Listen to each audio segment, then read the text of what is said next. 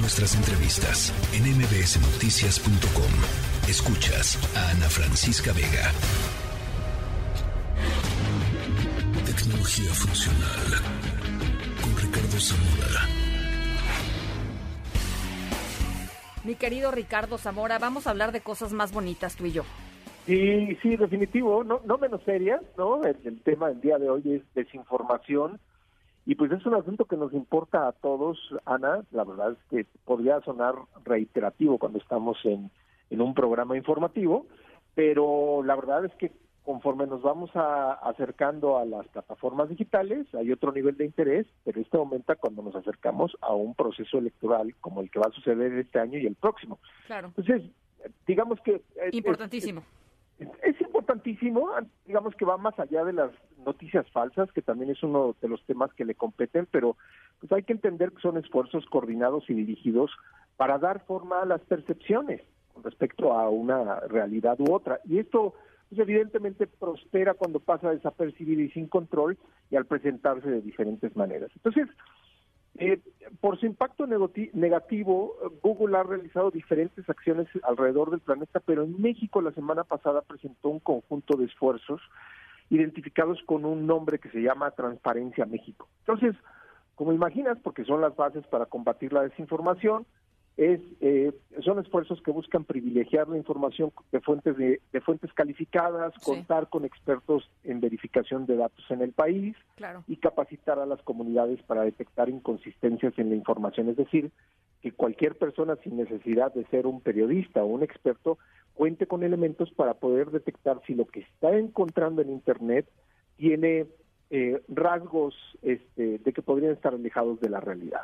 Entonces, en asuntos que tienen que ver más con la experiencia de los, de los usuarios y los productos, eh, la semana pasada se anunció la llegada de Google News Showcase, es un programa que licencia, es decir, le paga la, la compañía a, a, las empresas que generan contenido informativo por información que se publica en diferentes plataformas.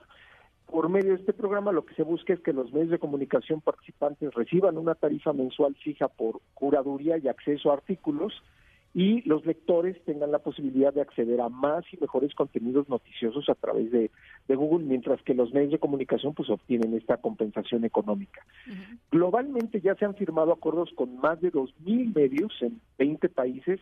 En América Latina la iniciativa ya se encuentra en Colombia, Argentina, Brasil, ahora como decimos está en México, y a la fecha ya se han firmado más de 35 acuerdos con más de 80 medios de comunicación, evidentemente Noticias MBS está incluido, son eh, eh, digamos que medios que se encuentran en radio o en medios impresos, son nativos digitales o también pueden ser servicios informativos en televisión, pueden pertenecer a grandes grupos editoriales o a organizaciones independientes o que se dedican a eh, ofrecer contenidos informativos a nivel local, ¿no? Ahora, ¿qué otra cosa? El día de hoy, el segundo anuncio, se lanzó acerca de este resultado. Es un nuevo menú de tres puntos que encuentras en las noticias que aparecen como resultado de una búsqueda en Google y que te ofrece, una vez que pulsas este nuevo menú, un párrafo con información contextual que te permite conocer más del medio que publicó este contenido. Entonces, estos son una suerte de esfuerzos que involucran diferentes actividades, capacitaciones, seminarios, foros de discusión, pero también nuevos productos o también nuevas funcionalidades dentro de los productos que ya se conocen.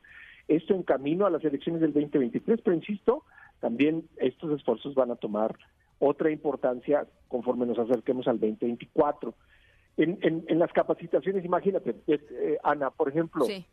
hay muchos medios, incluido Noticias MBS, que utilizan plataformas digitales, podría ser, por ejemplo, YouTube, eh, para distribuir noticias. Y si hay, eh, en, en, la información se va acelerando conforme nos acercamos a la votación o al, al, evento electoral, en las elecciones. Pero pero lo que ocurre es, imagínate que un medio informativo perdiera el control de sus propiedades digitales, que pasaran a, pues digamos, una persona con eh, no, no los mejores, no las mejores intenciones pudiera tener acceso o controlar este canal o empieza a publicar contenido que desinforme a las personas.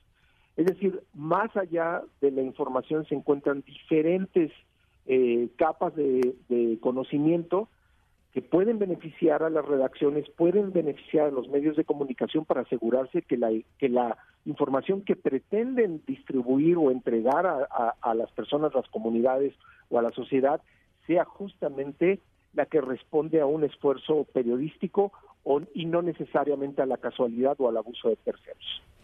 Bueno, es que eso es importantísimo. A ver, y, yo, y, lo dices muy bien, se vienen, eh, bueno, ahorita ya estamos en pleno tema de, campañas electorales, pero para el 2024, a ver, la cosa se va a, se va a poner muchísimo más complicada, hay muchísimos intereses en esta, en esta elección, eh, eh, muchos de los cuales son legítimos y genuinos y que bueno, pero otros no tanto, mi, mi, querido Zamora, y, y creo que es importantísimo que la gente tenga las herramientas necesarias para saber si la información que le llega es información verídica y, la comparte siendo verídica o si o si genera pues estas cadenas de desinformación que terminan por eh, eh, eh, alimentar digamos esta esta polarización que tantísimo daño ha hecho en otros lugares y que tantísimo daño está haciendo aquí en nuestro país, ¿no?